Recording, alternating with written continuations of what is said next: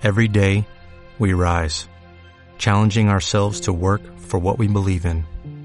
At U.S. Border Patrol, protecting our borders is more than a job, it's a calling. Agents answer the call, working together to keep our country and communities safe. If you're ready for a new mission, join U.S. Border Patrol and go beyond. Learn more at cbp.gov/careers. Muy buenas tardes, amigas y amigos. Seguimos en la sintonía de Hit Radio Huesca y como ya sabe todo el mundo, porque no se habla de otra cosa en todo el Alto Aragón, esto que estáis escuchando va a sonar cada 15 días, los viernes, a esta misma hora. Estamos ante el retorno más esperado. Somos pequeños periodistas.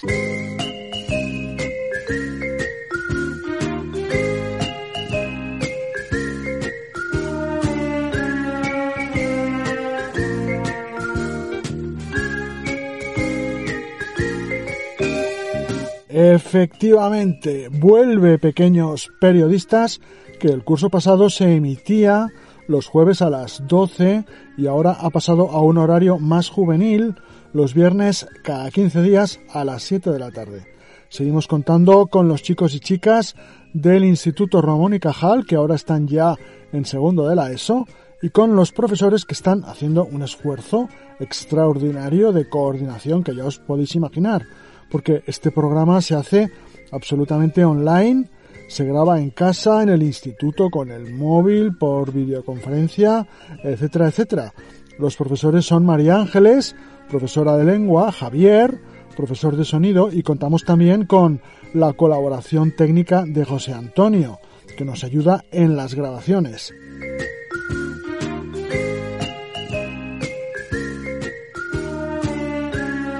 Pequeños Periodistas sigue siendo el único programa hecho por gente joven en todo Aragón.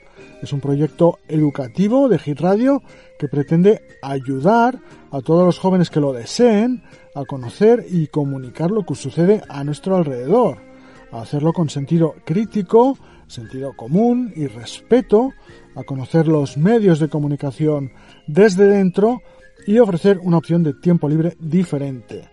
Si queréis participar, podéis hacerlo mediante el correo electrónico gmail.com Bueno, mi intervención termina aquí. Yo soy Juan Emilio, el del programa de jazz de los martes, y a partir de ahora dirige el programa Bruno, vuestro presentador. Gracias, Juan Emilio, y gracias a todos los oyentes que nos escuchan desde las emisoras de Hit Radio en el Alto Aragón. Yo soy Bruno, alumno de segundo de la ESO del Instituto Ramón y Cajal, y ya tenía ganas de volver a la radio. Este es el programa número 17. El anterior lo emitimos hace cinco meses, el 18 de junio. El programa de hoy se va a centrar en la situación que estamos viviendo. Me acompañan Alba, Irene y Laura, que es la que ha preparado la primera entrevista de hoy, con Sandra Araguas, narradora e investigadora de la tradición oral. Hola a todos. Hoy estamos aquí con Sandra Araguas, cuentacuentos y escritora procedente de Huesca. Hola Sandra. Hola a todas y todos. Estoy súper contenta de poder participar en este fantástico programa de pequeños periodistas. Desde que empezó el confinamiento, ¿qué tal has llevado el trabajo desde casa? Bueno, la verdad es que desde que empezó el confinamiento ha habido como distintas fases de trabajo. La primera fue la más dura y precisamente fue la de no trabajo. Eh, a mí el confinamiento me pilló justo en Galicia, en un festival de cuentos en Atlántica, y, y, hubo que regresar corriendo. Estábamos a mitad de festival y tuve que regresar corriendo a Huesca porque no se sabía si se iba a cerrar o qué iba a pasar. Eran esos días todavía que se declaró el estado de alarma, pero no había mucha seguridad de lo que estaba pasando. Así que hubo que regresar corriendo y el viaje fue dramático porque todo el regreso fue el teléfono no parar de recibir llamadas, de recibir WhatsApps, de recibir emails en los que yo veía cancelamiento, cancelamiento, un montón de cancelaciones de, de todo el trabajo. Luego ya una vez en, en, casa, pues todo lo que era el trabajo presencial quedó completamente anulado. Estaba además pendiente de el trabajo de investigación que suelo hacer todos los años para, para la DGA y para el Instituto de Estudios Alto Aragoneses, que también quedó paralizado. Así que el tiempo de estar encerrados en casa, pues era un tiempo completamente vacío sin saber muy bien qué era lo que iba a ocurrir después. Ya cuando nos dejaron salir, poco a poco se volvió a organizar otra vez el trabajo, se, eh, se decidió que sí que se seguía con el trabajo de patrimonio, así que pude empezar con los trabajos de investigación y con alguna de las sesiones de cuentos. Muchas quedaron canceladas, pero bueno, aún pude hacer en verano bastantes, o por lo menos unas cuantas, sesiones de cuentos presenciales. ¿Has organizado alguna videollamada con niños a quienes les has contado cuentos? Lo de las videollamadas, la verdad es que ha sido un tema que a los narradores nos ha dado mucho para reflexionar. Los primeros días, en cuanto nos vimos que todos estábamos sin trabajo y estábamos encerrados en casa, el sistema nos dejaba a todos sin contacto y un poco esa depresión que se fue extendiendo para todos, eh, muchos pues se volcaron en las redes y empezaron a contar cuentos, pero claro, hubo como oficio mucha gente que empezó a decir que estaba bien, que teníamos que ser solidarios y que podíamos contar cuentos, pero claro, contar cuentos a través de las pantallas no es lo mismo. A mí no me salía, me faltaba el contacto con la gente, la mirada para contar, para contar cuentos de verdad necesitas tener un, un feedback, necesitas tener al público delante, a, esas miradas, esas sonrisas que te van respondiendo y que según como tú las vas viendo vas dando una entonación u otra, una fuerza u otra al cuento. Y claro, todo eso lo perdemos. Así que yo directamente videollamadas no hice, lo que sí que hice fue que me pidieron que grabara cuentos. Y entonces, por ejemplo, sí que colaboré con las bibliotecas públicas de Aragón que decidieron apostar por la gente que tenían contratada y a las que les habían cancelado las sesiones, pues decidieron apostar por mantener esa programación a través de grabación de cuentos. Y entonces lo que sí que he hecho ha sido grabar cuentos para ellos que estuvieron colgados durante el confinamiento y llegamos al acuerdo de que esos vídeos después quedarían borrados. Y para el Festival Atlántica, que tenía que terminar en Galicia, no podía ir y entonces lo que se hizo ha sido que he grabado tres cuentos también para la biblioteca donde tenía que haber estado contando y han tenido esos dos cuentos durante un fin de semana abiertos para que todo el mundo pudiera verlo. Y por lo menos poder salvar el no poder estar allí directamente, pero sí que pudieran recibir esos cuentos tradicionales del Pirineo que tantas ganas tenían de oír. Bueno, ya llegamos al final. ¿Nos podrías decir cómo se llaman y de qué tratan tus últimas narraciones publicadas? Pues lo cierto es que lo del virus al principio me causó estragos en la cabeza. Eh, los primeros días, claro, también sumados al estrés de tener que volver corriendo de Galicia sin, sin saber muy bien cómo hacerlo, porque yo tenía un avión hacia Madrid y después un tren hacia Zaragoza y después hasta Huesca, pero estaba la incertidumbre de Madrid, no quería regresar por allí, así que tuve que coger un tren que duró el viaje 12 horas. Eh, entonces yo lo que quería era llegar a Huesca y olvidarme del virus, poder entrar en casa y quedarme allí tranquila. Y las primeras semanas la verdad es que fueron muy duras. Luego hablando con más escritores y con más narradores he comprobado que le pasó a muchísima gente. Nos bloqueamos, estábamos completamente avasallados por todas las noticias negativas que llegaban y yo no me podía concentrar ni, ni para escribir ni, ni para leer. Hasta yo creo que casi la tercera semana o el mes de estar encerrados no pude ponerme en serio a, escribir las cosas que se me iban ocurriendo. Y lo cierto es que lo que he escrito no tiene nada que ver con el virus. Yo creo que como ya recibía tanto y tanta información por todos lados, no quería saber nada de esto. Así que sí que he estado escribiendo, pero intentando buscar otros puntos de vista completamente diferentes y mm, con un punto de más alegre, un mundo más bonito que lo que se veía a través de las pantallas o se oía a través de la radio. Y lo chulo ha sido que, bueno, ya que teníamos que estar encerrados en casa, he tenido tiempo de leer cosas que a lo mejor en, en el correr del día a día no, no me habría dado tiempo. Y por ejemplo, este año que era el aniversario de Galdós, pues he leído Fortunata y Jacinta, que era algo que quería hacer desde hace mucho tiempo y que no había hecho.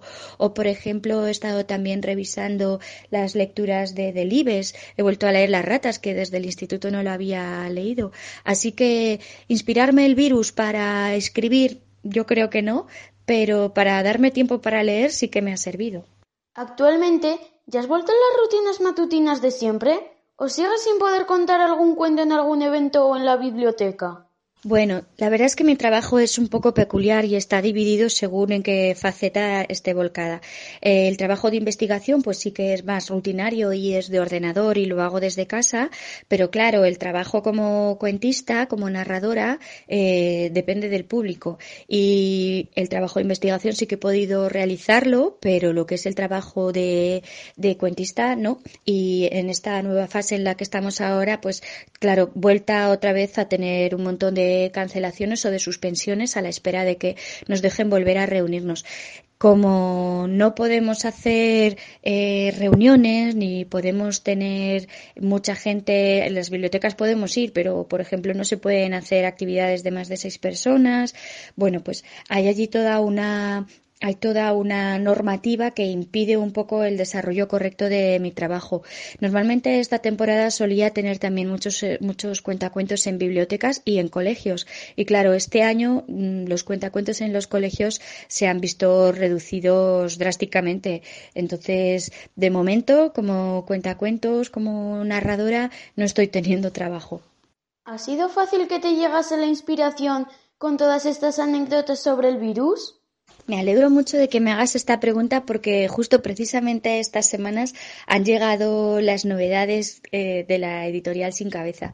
Queríamos haber sacado un libro que se llama Secretos en el Ascensor precisamente para marzo o abril, pero hubo que dejarlo parado porque, claro, cerraron la imprenta, las librerías, tuvimos que cerrar la editorial y no pudimos, no pudimos hacer el libro. Y ahora, por fin, en otoño, pues hemos podido publicarlos. Como os digo, se llama Secretos en el ascensor y es un libro que un cuento que, al que le estoy cogiendo muchísimo cariño porque me está regalando muchas sonrisas que a pesar de no verlas porque están detrás de las mascarillas eh, sé que están allí. Hay mucha gente que me está escribiendo y que me dicen que está gustando un montón. Es la historia de un niño que se cambia de casa de colegio de barrio y no está muy contento porque el nuevo sitio no le gusta. Vive en un edificio muy alto muy grande con mucha gente pero nadie le conoce no le saluda y sobre todo se encuentra siempre con un vecino que no le gusta nada, que es un señor muy mayor, que huele así como a naftalina, a caramelo de menta, muy serio, muy serio, y no le gusta nada. Pero un día le sorprende porque al entrar en el ascensor, de repente el señor se le queda mirando y le dice un trabalenguas y le dice, como poco coco compro, poco coco como, y se va. Y a partir de allí empieza una relación entre los dos con un montón de trabalenguas en medio. Y es un libro al que yo tenía mucha ilusión de que llegara porque tantos meses esperándolo allí parado por causa de la pandemia, la verdad es que estaba ya nerviosa y quería tenerlo prontito entre manos y estoy muy contenta de que por fin ha llegado. Y justo, justo la semana pasada llegaron también dos cuentos nuevos, chiquitines, eh, en, en, una colección que tenemos en la editorial Sin Cabeza, dedicada para los niños más pequeños. Están hechos en cartoné, pues eso, duros, para esas manos pequeñas que cogen libros, los chupan, los tiran y hacen de todo, con mayúsculas y con textos rimados. Y en este caso se trata de eh, uno que se llama Amigos, en el que vemos la relación entre un niño y un árbol y la comparación entre las partes de su cuerpo y las partes del árbol y la amistad que hay entre los dos. Y el otro se llama El más fuerte, que es una adaptación de un cuento tradicional en el que una ratita va buscando por el mundo quién es el más fuerte. Si será el sol, si será la nube, si será el viento, será la montaña. Y hay que llegar al final para descubrir quién es el más fuerte del mundo. Así que estos son los dos últimos cuentos que acaban de llegar. Por último, quería despedirme de vosotros y antes de hacerlo, sobre todo lo que quería hacer era daros las gracias porque la verdad es que esta primavera durante el confinamiento fue toda una alegría escucharos en la radio, la ilusión que pusisteis en todos los programas, las entrevistas tan interesantes que hacíais, esos cuentos tan locos y divertidos que grababais y soy súper fan de pequeños periodistas. Así que os animo a que continuéis, a que sigáis sintiendo este amor que tenéis por la radio, por la música, por los cuentos, por la literatura, por la vida en general y que sigáis despertando nuestra curiosidad con todos estos temas que tratáis. Muchas gracias por dejarme participar en vuestro programa. Gracias a ti, Sandra, por animarnos y por todo tu trabajo de creación e investigación que hace tanto bien a tanta gente.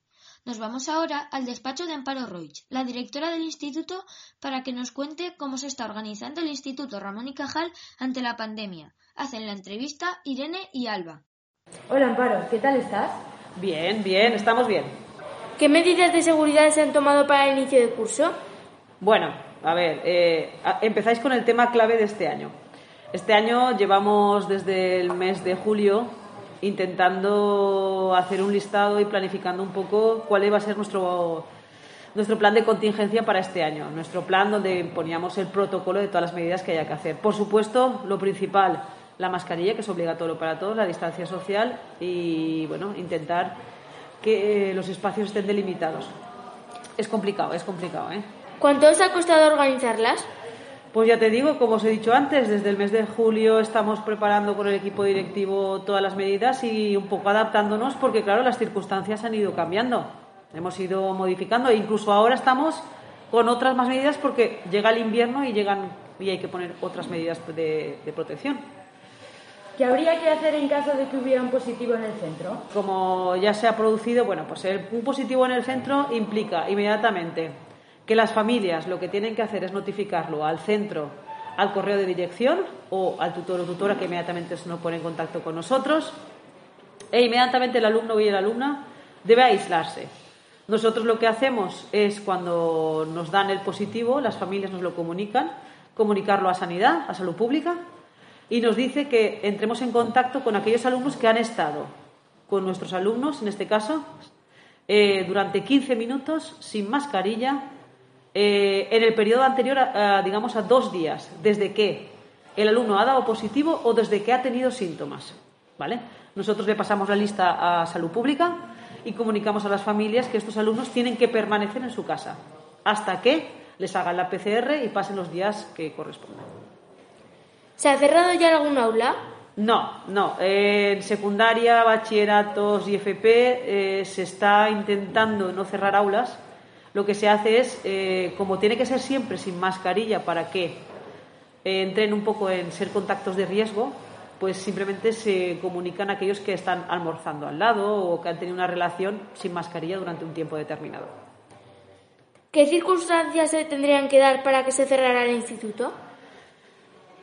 Pues podríamos tener que hubiera un foco, pues como las residencias, imagino, que hubiera un foco de 10, 12, 13 lo que fuera de número de positivos, que a lo mejor simplemente con tres ya estaríamos un poco alerta. Es decir, que hubiera un número suficiente de positivos y que nos asegurábamos que el contacto ha sido aquí en el centro. ¿Qué ambiente se respira entre los profesores? Pues preocupación. Es decir, el profesorado está muy complicado porque si era complicado a veces dar clase con mascarilla, con el mini teclado, con las tizas, con respetar la distancia cuando se puede, es muy complicado, la verdad es que es muy complicado. ¿Y entre los alumnos? Más. Yo creo que los alumnos que ya lleváis un año o varios en el centro son los que más habéis notado un poco el cambio de lo que es el centro con mascarilla y con el COVID al centro cuando es una normalidad. Entonces los nuevos, pues bueno, yo creo que están un poco situándose. Están un poco a lo mejor más acostumbrados que los que estamos ya unos cuantos años. Y para terminar, ¿alguna anécdota sobre estas circunstancias tan especiales? Anécdotas, uff, anécdotas Mm, no sé, ya no sé si vale la pena hablar de anécdotas o de casuísticas. Bueno, por supuesto, de mandar alumnos a casa a cambiarse mascarillas, porque la mascarilla no es la que corresponde. Eh, por supuesto, esta directriz de que nos pasamos el día diciendo sepárate, ponte en fila, fila de a uno, no te muevas, etcétera. Es decir, no son anécdotas. Anécdotas podemos tener miles de gente que se confunde y que no sabe el centro, que el instituto es un instituto y que se confunde que es el ambulatorio. Me refiero, tenemos todas las del mundo. Lo único que pasamos demasiado tiempo a lo mejor indicándoos que ya sabemos que, que cumplís las normas, pero marcando un poco unas normas que, bueno, pues que solo nos lo obliga en este caso la situación, que es la que tenemos ahora. Muchas gracias por tu tiempo. Nada, gracias a vosotras y gracias a todos los alumnos que os estáis portando bien. Muchas gracias a ti por todo el esfuerzo que estáis haciendo. Vamos a intentar nosotros también corresponder y cumplir con todas las medidas que son un poco rollo pero que comprendemos. Vamos ahora con uno de esos cuentos locos que nos gusta escribir y contaros. Este lo ha hecho Alba.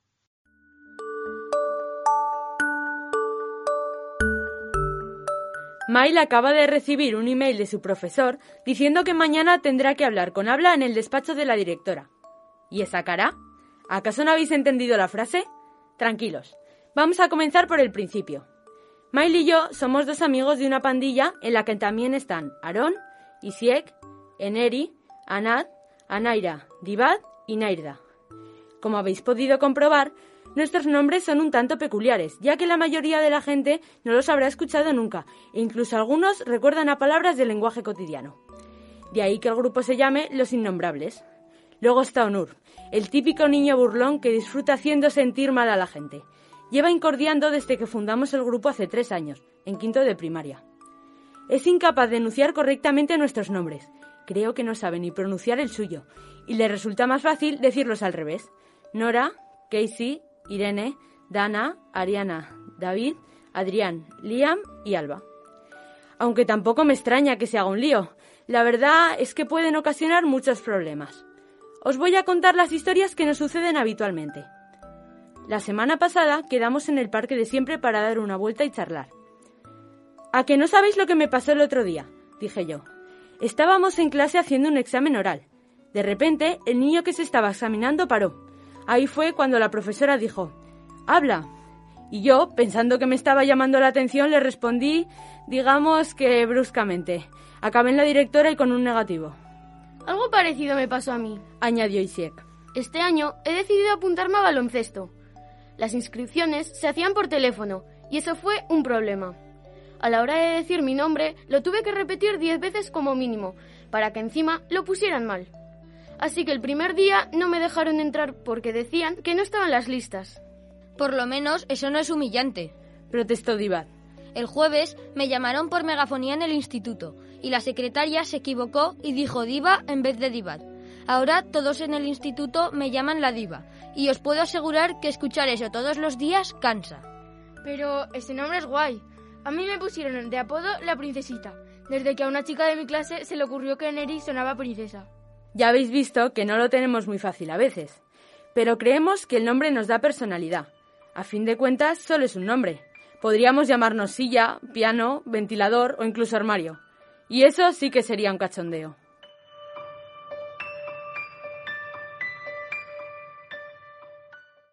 Muy bueno el cuento. Todos los nombres que salían eran de gente de nuestra clase. A ver si se animan a participar.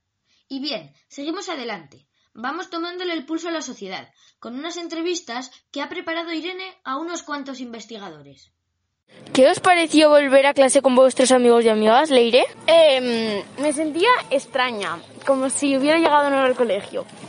Y luego cuando estás en el recreo con ellas y hablas y eso, te sientes mucho mejor y con tus amigas otra vez. ¿Y a ti, Cecilia? A mí, me gusta estar con mis amigas porque con mis hermanas en mi casa me aburro. Muy bien. ¿Y Nora? ¿Tú qué dices? A mí me gusta estar con mis amigas porque me divierto mucho, más que en casa. Muy bien. Sí, me gustó mucho. Al volver de clase con mis amigos y amigas me gustó mucho porque les echaba de menos. Además, además tuve a mi mejor amiga en mi clase. ¿Qué os parece volver a clase con vuestros amigos y amigas? Eh, bien, porque es, es muy divertido, porque al tener amigos, pues me lo paso mejor que en casa confinado. ¿Te gustó? Sí. ¿Qué te gusta más, ir al colegio o quedarte en casa encerrado? Ir al colegio. ¿Lleváis mascarilla en la clase? Sí. ¿Y cómo es tu mascarilla? Mm, pues de colores. Vale, muchas gracias. De nada. ¿Qué os gusta más? ¿Ir al cole con los amigos o estar en casa sin salir? Em, ir al cole con los amigos, porque aunque corras peligro, no sé, no, mm, a mí no me gusta vivir con el miedo este. Y me gustan mis amigas porque al ser más de mi edad me comprenden un poquito más. Cecilia. A me gusta estar con mis amigas, que prefiero y estar con mis amigas porque me divierto mucho más y hace días que no las veo. Muy bien. ¿Y Nora? Ir al colegio porque allí veo a mis amigas. Muy bien. Me gusta más estar en el cole para aprender y para estar con mis amigas. ¿Lleváis mascarilla en vuestra clase? Sí, llevamos mascarilla en clase todos. Todo el rato menos cuando bebemos agua o almorzamos y está prohibido quitársela. ¿Cecilia? En mi clase pasa lo mismo. ¿Y Nora? En mi clase pasa lo mismo. Muy bien. Llevamos mascarilla en clase. ¿Y cómo, de qué color es vuestra mascarilla? ¿Cómo es? De tela, así no es más ecológico y no contaminamos. ¿Tiene algún dibujo? Sí, unas muñequitas. ¿A Cecilia? La mía es las que se pueden tirar porque así mi abuela cuando salimos del cole las puede tirar y darnos otra. ¿Y Nora? Las mías son de papel y además tienen unos dibujos de perritos y, es azul. Mascarillas de color rosa y de, y, de planetas. También tengo una que es de, otra que es de color blanco y de flamencos. Otra que es de, de estrellitas y de color azul. Y tengo una de mariposas que es roja. Buena mascarilla de papel. Adiós. Adiós. Adiós. Adiós. Adiós. De niños pequeños a los más mayores del instituto, las de segundo de bachillerato. Ir en entrevista a Laura. Buenos días. Estamos con una estudiante de segundo de bachillerato de Leyes Ramón y Cajal. ¿Este año estáis yendo todos los días al instituto? Sí, al principio empezamos yendo días y día no, pero ahora ya vamos todos los días. ¿Cómo va todo en vuestra clase? Pues bien, a veces falta alguna persona y siempre está la duda de si estará confinado o no, pero normal. ¿Y podéis utilizar todos los instrumentos necesarios? Sí, básicamente es lo que nos llevemos de casa, libros, estuche, pero sí. ¿Y cómo van las clases? Pues bien, el ritmo es normal. Sí que es cierto que antes, como no íbamos mucho, el ritmo era muy bajo, pero ahora es todo normal. Muchas gracias. Una entrevista corta pero intensa y muy interesante. Ahora vamos a ver qué tal andan los alumnos de sonido. Irene y yo entrevistamos a Lorien y Javi. Hola, estamos aquí con dos alumnos del ciclo de sonido del IES Ramón y Cajal. ¿Cómo se está yendo este año en el grado de sonido? Pues la verdad es que ha evolucionado positivamente. Cuando empezamos las, las clases en septiembre, empezamos siendo eh, divididos por dos, como el resto de, de, bueno, de grupos en el centro. Pero bueno, como nuestro grupo, nosotros somos de segundo de sonido y somos eh, menos de 15 personas, con el máximo que se marca para formar un único grupo, pues a través de comentarlo con dirección, pues la verdad es que en cuanto llegó a manos de dirección fue bastante rápido el tema y se nos junta a todos. Entonces, pues muchísimo mejor pudiendo aprovechar más las clases viniendo todos los días presenciales. Pues nos va bastante bien. O sea, al principio empezamos un poco mal debido a que íbamos día sí día no. Pero ahora hemos empezado a ir eh, ya todos los días. Nos han unido el grupo y vamos bastante bien. Hemos, hemos podido hacer bastantes cosas ya, así que todo bastante bien. ¿Podéis utilizar todos los instrumentos necesarios? Sí, al, principio de curso eh, había mucha incertidumbre con este tema porque como todavía están por definir normas de, desde educación, desde distintos departamentos y áreas de salud, eh, pues teníamos la duda de si, por ejemplo, íbamos a poder acceder a los estudios de grabación, tocar material, pero bueno, la manera en la que ha ido evolucionando, bueno, ahora mismo estamos grabando en los estudios sin ningún tipo de problema porque se han ido incorporando una serie de mejoras nuevas a, los estudios. Actualmente los estudios cuentan con un filtrado de aire ultravioleta para que el, pues para que se haga un filtrado eh, acorde con las normativas de COVID, que con la correcta ventilación de los espacios, protocolos de higiene, limpiado de manos, pues eh, permite sin ningún problema el, el utilizar pues prácticamente al 100% con una serie de limitaciones de aforo eh, la, los estudios eh, y los, los demás eh, espacios del centro. ¿Cómo son las clases? Pues ahora mismo son bastante productivas. Al principio pues sí que íbamos un poco que no sabíamos qué íbamos a hacer ni a dónde íbamos a llegar pero eh, ahora sí que estamos dando bastantes más cosas, estamos dando bastante más contenido y nos estamos aclarando mejor. Las clases este año eran importantes que se enfocara al, apartado práctico porque nosotros estamos en segundo y en primero pues las clases están más orientadas a, a bases teóricas para luego en segundo desarrollarlas y era clave que se pudiera al final acabar accediendo pues a todos estos recursos prácticos. Y pues eh, las eh, clases ahora mismo son casi en su totalidad eh, todas prácticas. Tenemos alguna clase teórica pero la mayoría suelen ser prácticas que obviamente pues con las limitaciones de aforo de los de los estudios no permite a un único profesor por ejemplo en su clase tener a los 15 alumnos en, en el mismo. Por lo tanto pues nos distribuimos en grupos de trabajo y pues mientras un profesor se centra, por ejemplo, un día con un grupo, los demás, pues de manera autodidacta, van eh, trasteando con todos los equipos eh, que hemos hablado previamente y pues va un poco rotando el profesor para, para encaminarnos y orientarnos. Vale, pues muchas gracias. Igualmente, a ti. Nada, a vosotros.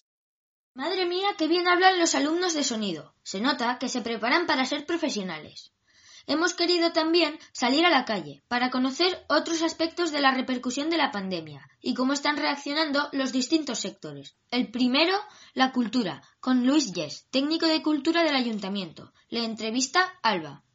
¿Qué criterio usas a la hora de programar? Yo diría que fundamentalmente son dos criterios importantes. Uno de ellos es la calidad eh, buscamos siempre propuestas que tengan calidad, que sean eh, contrastadamente interesantes, atractivas, buenas propuestas. Y por otro lado, eh, el otro criterio sería la diversidad. Buscamos que haya para todos los gustos, que haya espectáculos de todo tipo. Y cuando hablamos de música, pues lógicamente que puede haber para la gente que le gusta el jazz, la world music, el pop, la música clásica, la electrónica, un poco para todos los gustos.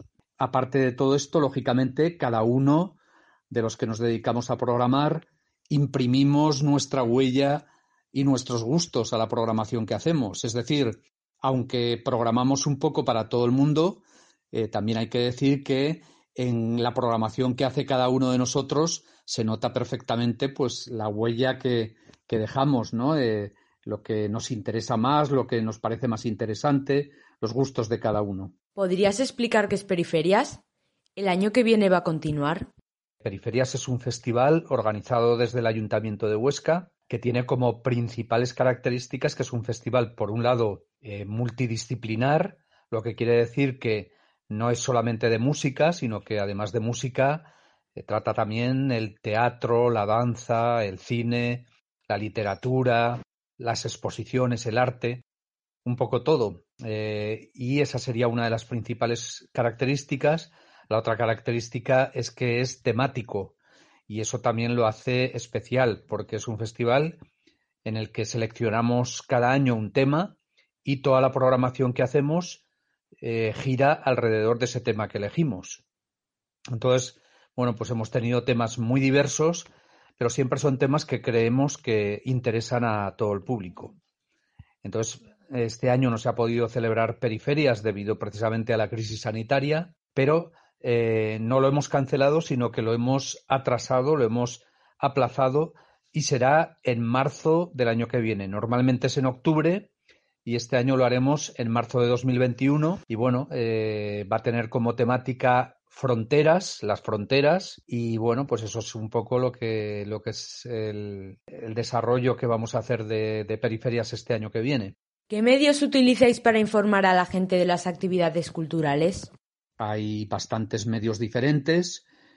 Eh, fundamentalmente, el principal es nuestra propia revista de difusión mensual, que la editamos desde el Ayuntamiento de Huesca y que se llama Radar en esa revista, de alguna forma que se distribuye por toda Huesca y fundamentalmente en los lugares eh, dedicados a la cultura, pues en esa revista eh, incluimos toda la programación, tanto la que hacemos desde el Ayuntamiento de Huesca como la que hacen otras instituciones y otros eh, colectivos, asociaciones relacionadas con el mundo de la cultura. Eso es lo principal, pero también, por ejemplo, sacamos una newsletter semanal, Tenemos también nuestra web municipal en la que se cuelga también toda la actividad cultural y, eh, lógicamente, pues hacemos ruedas de prensa para todos los medios de comunicación. Eh, utilizamos, lógicamente, publicidad para salir en, medios como la radio, la televisión o, o, los diarios, la prensa. Y también utilizamos, aunque menos, menos de lo que deberíamos, las redes sociales. Las redes sociales, sobre todo, las utilizamos eh, para eventos importantes, como por ejemplo la Feria de Teatro y Danza o el Festival Periferias. ¿Cómo han afectado las nuevas restricciones a la programación de cultura? Pues he de decir que tampoco mucho, no, ha afectado demasiado las restricciones nuevas porque la verdad es que nosotros hemos seguido programando muchísimo a pesar de estas restricciones. Sí que es cierto que el aforo ahora es solamente de un 25%. Cuando salimos del confinamiento eh, era un 75%, después pasamos al 50%, ahora estamos al 25%, pero aún así la verdad es que nosotros seguimos programando. Eh, programando mucho y haciendo que la gente siga viviendo la cultura como un evento seguro. Eso sí, lo que sí que nos ha influido fundamentalmente las restricciones ha sido a la hora de contratar a grupos y artistas internacionales. Es decir, eh, normalmente eh, la programación del Ayuntamiento de Huesca incluye artistas que vienen de, de, otros países, del resto del mundo, y lógicamente, pues con las restricciones que hay ahora, eso nos ha impedido pues poder contratar artistas que nos habría gustado mucho internacionales y que lógicamente no pueden venir en, estos momentos. ¿Se ha tenido que suspender algún espectáculo? ¿Se ha reemplazado por otro? Es decir, que nosotros prácticamente no hemos suspendido absolutamente ninguna actuación. Eh, como digo, aun a pesar de ese 25% eh, de aforo que tenemos ahora solamente y que lógicamente significa que eh, poco público puede venir a cada una de las actuaciones, nosotros hemos mantenido toda la programación, solo en algunos casos hemos tenido que aplazarla, es decir, nunca suspenderla, pero sí a lo mejor aplazarlo, por lo tanto, no hemos reemplazado por otras cosas, pero sí que hemos aplazado algunas de las actividades que no hemos podido realizar y las dejamos para más adelante, para cuando eh, las restricciones sean menores y cuando las condiciones sean mejores. Por ejemplo, teníamos un concierto de un artista cubano, de Pablo Milanés, en noviembre y lo hemos aplazado para diciembre. No sabemos si en diciembre tendremos la oportunidad de poder hacer el concierto debido a estas restricciones, pero mm, de momento lo aplazamos y seguiremos aplazándolo mientras podamos. Es decir, que la idea, la intención es siempre mantener toda la programación. Y además intentamos combatir un poco esas restricciones de aforo que tenemos que como digo son solamente del 25%, y las intentamos de alguna forma solucionar, o por lo menos en parte solucionar, gracias a que, por ejemplo, los conciertos del mes de noviembre los estamos retransmitiendo en streaming, para que la gente que no ha podido acceder al concierto o a la actuación, pues pueda verlo por lo menos en streaming. Y por último, antes de la pandemia, ¿crees que disminuyó la asistencia a los espectáculos en general?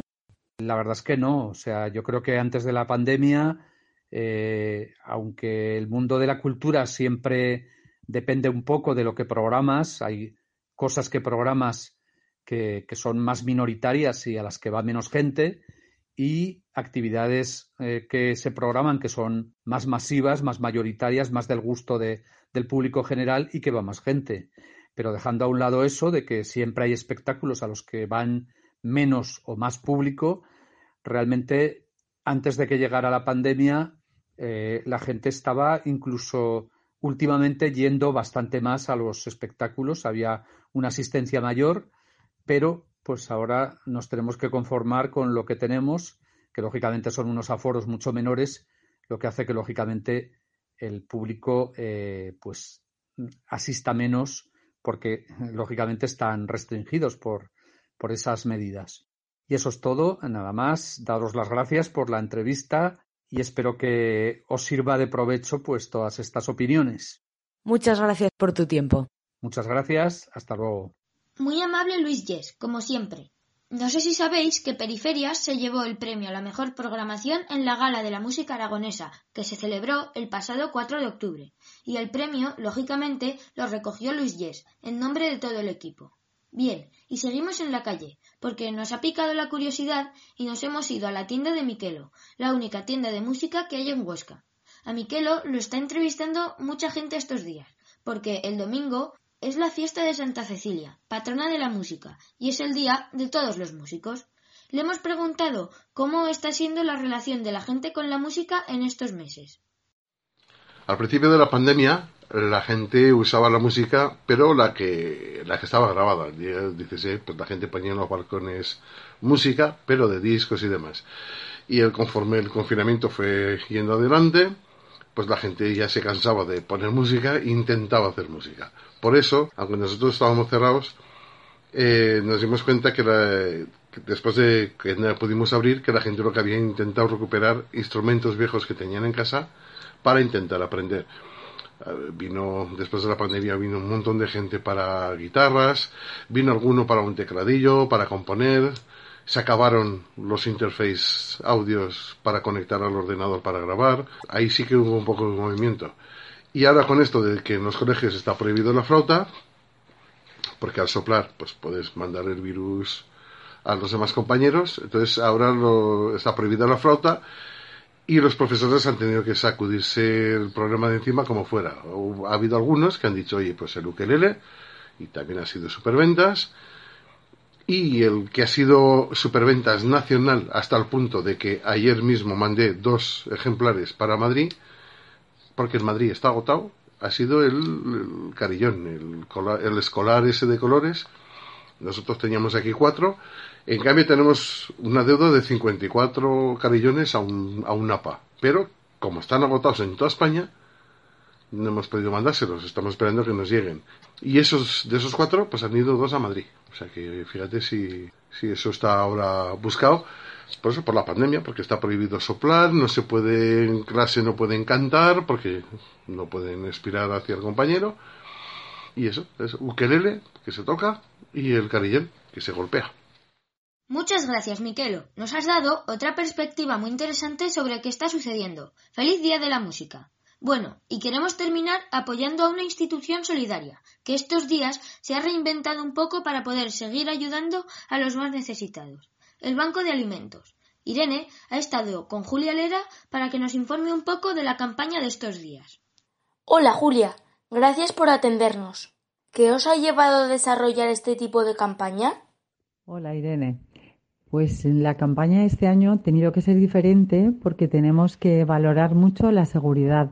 Eh, no podemos acercarnos, como sabes, tenemos que llevar una mascarilla, y, la manera, las personas nos daban los mm, alimentos y nosotros los recibíamos y estábamos demasiado cerca. Entonces, para no manipular esos alimentos, pues eh, hemos eh, creado este sistema que, consiste en ir a la, a la caja y, en vez de comprar los alimentos nosotros, pues nos imaginamos cuánto nos costaría comprar pues azúcar, leche y aceite y no sé qué y le decimos a la cajera pues incorpora a nuestra cuenta como un producto más la donación para el Banco de Alimentos. Entonces donamos tanto, uno, cinco, diez o lo que queramos.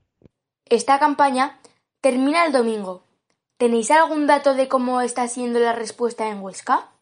La verdad es que la campaña parece que está yendo bien, a pesar de que, de que algunas veces nos ha costado un poco más que otros eh, el que, el que haya personas pues que, que, no vean claro y que les guste más donar y tal. Pero están, nos están diciendo de los supermercados que las personas que donan pues, pues son, son ya bastantes, con lo cual tenemos mm, la esperanza puesta en, que el viernes y sábado que van más personas a comprar, pues tengamos más respuesta. ¿Hay alguna manera de seguir colaborando después del domingo 22 de noviembre? Eh, pues sí, eh, a partir del, domingo, desde en nuestra página web de Banco de Alimentos de Huesca, eh, tenemos, seguimos teniendo un, un, enlace que para donar, que son pues a través de Bizum, o a través de dos cuentas eh, corrientes. Nosotros seguiremos eh, recibiendo todos los donativos que, que, quieran, que quieran eh, pues que enviarnos por ese procedimiento. Y por último, ¿qué podemos hacer los jóvenes por el banco de alimentos? Pues vamos a ver, los niños y los jóvenes durante todos estos años, a través de los colegios o con las familias, con los padres, habéis venido colaborando, pues la verdad que nos habéis ayudado muchísimo. Y este año, pues bueno, es una pena que podamos hacerlo menos. Espero que nos, que os acordéis de, nosotros y les sugiráis a, a vuestros padres, em, bueno, que comprando esto y aquello, pues pues serían este dinero o el otro dinero. Bueno, sobre todo que nos os acordéis de, nosotros. Eh, y quiero también resaltar que mm, hay una, una, niña como vosotros que se llama Valeria, que con su profesora Patricia, pues ha diseñado un robot que es un voluntario, un voluntario que hemos mm, situado en, el supermercado Salto Aragón Em, eh, al lado de las cajas, de tal forma que, em, es, un robot que se le iluminan los ojos y un collar que lleva puesto y cada vez que alguien va a donar, la cajera pues em, eh, pulsa un botón y, y, se ilumina y además da las gracias mediante una banderola que tiene puesta encima de la cabeza os animo a que vayáis a verlo y bueno, es una, es una anécdota, pero agradecemos mucho porque así nos acordamos de que los niños y los jóvenes nos, también nos apoyéis. Muchas gracias. Muchas gracias, Irene, por esta entrevista. Muchas más gracias al Banco de Alimentos en estos días de la gran recogida. He estado hablando yo también con Julia Lera y me cuenta que normalmente consiguen comida para 4.000 personas al año, pero que este año tienen que llegar a 7.000 porque la cosa está muy mal. En fin, vamos a apoyaros. Nos tenemos que despedir. Se acabó el decimoséptimo programa de Pequeños Periodistas, el decimoprimero realizado por los alumnos y alumnas de segundo de la ESO del Instituto Ramón y Cajal de Huesca. Esperamos que os haya gustado. Nos volveremos a ver dentro de 15 días, el viernes 4 de diciembre, o si queréis, en cualquier momento, yendo a la página web iVox y buscando pequeños periodistas en Hit Radio. No os olvidéis de nosotros. Somos pequeños periodistas.